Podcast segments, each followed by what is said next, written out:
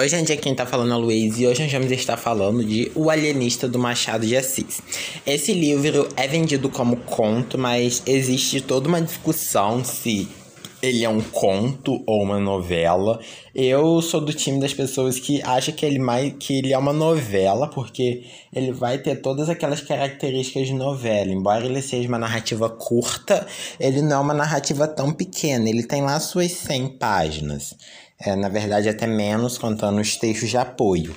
É, só que ele tem lá uma quantidade de páginas considerável, ele vai ter uma passagem de tempo mais extensa. Então, eu sou do time que acredite que ele é uma novela. Só que ele é normalmente vendido como um conto. Mas vamos, enfim, à história em si, o alienista. A gente vai ter um homem chamado Simão Bacanarte e ele é um médico. E ele morava em Portugal, ele era foi até inclusive reconhecido pelo rei de Portugal, mas ele resolve se mudar para o interior do Rio de Janeiro, para a cidade de Itaguaí. E, e ele quer se voltar para os estudos da mente humana. E ele percebeu que não existe nenhuma casa de Eurates no território brasileiro. Para você que não sabe, casa de Eurates é um nome designado a uma espécie de manicômio, que é um lugar que as pessoas que têm problemas mentais são levadas para serem analisadas, estudadas, medicadas, enfim. Então, o Simão Bacanarte vai mandar uma marcar uma audiência com a Câmara de Vereadores, investir dinheiro e ele vai construir uma casa de Eurates, a chamada Casa Verde. E nessa Casa Verde é o lugar que ele pretende internar as pessoas que têm problemas mentais e promover estudos para ele tentar compreender a loucura, que é o grande objetivo dele, tentar compreender as fases da loucura e possivelmente achar uma cura para a loucura, porque a gente tem que levar em consideração se na nossa sociedade de hoje essa questão de loucura ainda é um tabu, imagine há mais de 200 anos atrás, quando a medicina ainda era uma coisa muito primitiva.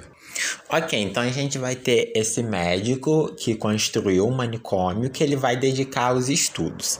A primeira coisa que ele vai fazer é levar para o manicômio todas aquelas pessoas que já apresentaram apresentavam uma loucura com antecedentes.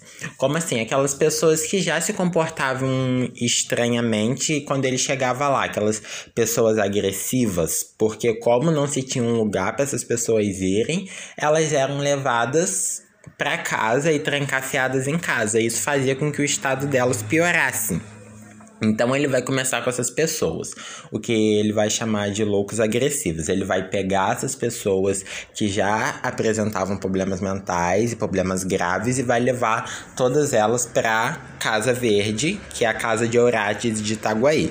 Então, de início, a gente pode pensar, tá, esse médico, até que ele tá fazendo uma coisa boa. Ele tá levando essas pessoas por um preço pequeno, ele cobra um preço das famílias, mas um preço pequeno, e para se dedicar incansavelmente aos estudos, para fazer com que essas pessoas voltem às suas sanidades mentais. Então, ele tá fazendo uma coisa boa. Em teoria, sim. Só que a gente vai perceber que com o passar do tempo, esse médico vai começar a tomar algumas atitudes duvidosas nessa Casa Verde. Como, por exemplo, ele vai começar a internar pessoas lá incontrolavelmente e Pessoas que normalmente não apresentariam nenhum ante nenhuma antecedência de loucura também vão ser internadas na Casa Verde, porque como ele é o único médico da cidade, é, ele não vai ter uma segunda pessoa para dar um laudo. Ele que vai decidir se aquela pessoa precisa ser internada ou não. Então a gente vai ter um caso, por exemplo, de um homem que ganhou uma herança milionária só que ele tem um problema que ele não sabe administrar esse dinheiro. Então ele empresta e para as pessoas, faz doações sem esperar nada daquilo em troca. Então a fortuna dele tá praticamente acabando. E ele mesmo não investe nele, porque o dinheiro dele é praticamente todo dado para outras pessoas.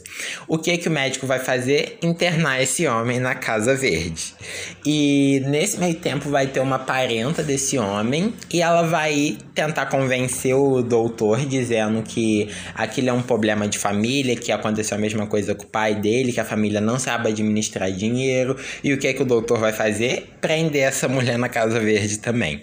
Depois é é, mesmo com todos esses probleminhas, digamos assim, é a cidade não se revoltava contra aquilo. Eles até que gostavam dessa ideia de ser um centro de inovação da medicina. Só que aí a coisa vai começar a ficar pior. A gente vai ter, por exemplo, um homem que ele veio de família pobre e ele enriqueceu. E depois que ele enriqueceu, ele resolveu construir uma casa enorme. E depois que ele construiu essa casa enorme, ele ficava praticamente o dia todo debruçado na janela para cumprimentar as pessoas que passavam, porque era meio que uma forma dele mostrar a fortuna que ele tinha. O que, que o doutor vai fazer? Internar esse homem na Casa Verde também. A gente vai ter um garotinho é, de lá de seus 17, 18 anos, e ele vai compor uma música em homenagem à esposa do doutor Simão Bacanarte. Ele é casado. Ele vai compor uma música em homenagem à esposa do doutor. E o que, que o doutor vai fazer? Prender ele na Casa Verde também. Então você pode começar a perceber que praticamente todas as pessoas que apresentam qualquer mínimo declive do que esse médico não considere normal, essa pessoa vai ser internada na Casa Verde. Até que a gente vai chegar em um momento em meados da história que 4 quintos da população de Itaguaí já vai estar internada na Casa Verde. E a partir desse momento, as pessoas vão começar a falar: não, tem alguma coisa errada aí. Aí que eles, a população aos poucos vai começar a se revoltar, vai fazer algumas manifestações e tentar tomar algumas atitudes para evitar que a situação fique incontrolável, porque já está ficando. Imagina, 4 quintos de uma população sendo considerada como louca, a coisa já estava ficando incontrolável. E a coisa fica ainda pior quando o médico interna a própria esposa na Casa Verde. Ele vai internar a própria mulher. Então as pessoas vão começar a perceber esses mínimos problemas desse médico e vão falar: não, tem alguma coisa errada aí. Aí que eles vão realmente fazer uma manifestação, uma revolta, uma coisa que eles vão chamar de revolta das canjicas, que eles têm como objetivo alertar a Câmara e falar assim: não, tem alguma coisa errada com esse médico. Aí que a história vai começar mesmo a se desenrolar. Isso a história já estava sendo construída, mas nesse momento vai ser o grande clímax. A gente vai ter o clímax como sendo essa rebelião, a rebelião das canjicas, com tanto a Câmara dos Vereadores quanto as pessoas importantes de Itaguaí revendo os conceitos e tentando intervir na Casa Verde junto com esse médico. Aqui nesse livro a gente vai ter um ensaio do Machado de Assis como eu pelo menos acho isso, e eu tava vendo um vídeo de uma, de uma outra booktuber, a Tatiana Feltrin, e eu concordei muito com a interpretação dela, que esse livro é mais uma coisa de uma, de uma interpretação do Machado de Assis sobre o que é a loucura e como as pessoas que não se encaixam no que a sociedade impõe como ideal são considerados loucos. Inclusive, um exemplo que a Tatiana citou no vídeo dela foi que antigamente as mulheres que se recusavam a casar por procuração com os maridos que as famílias delas escolhiam, elas eram ameaçadas, inclusive, a serem internadas em manicômios, justamente porque elas não se encaixariam naquele papel perfeito da sociedade. Inclusive, no momento que você estiver lendo, eu tenho certeza que você vai se perguntar: peraí, se eu tivesse lá, será que eu seria internado na Casa Verde também? Eu pergunto isso porque eu tenho certeza que eu, pelo menos, seria um dos que seria internado na Casa Verde. Bom, então fica a minha forte recomendação para esse livro. É curtinho, você consegue ler ele em um dia. E ele é muito engraçado, você vai dar bastante risadas.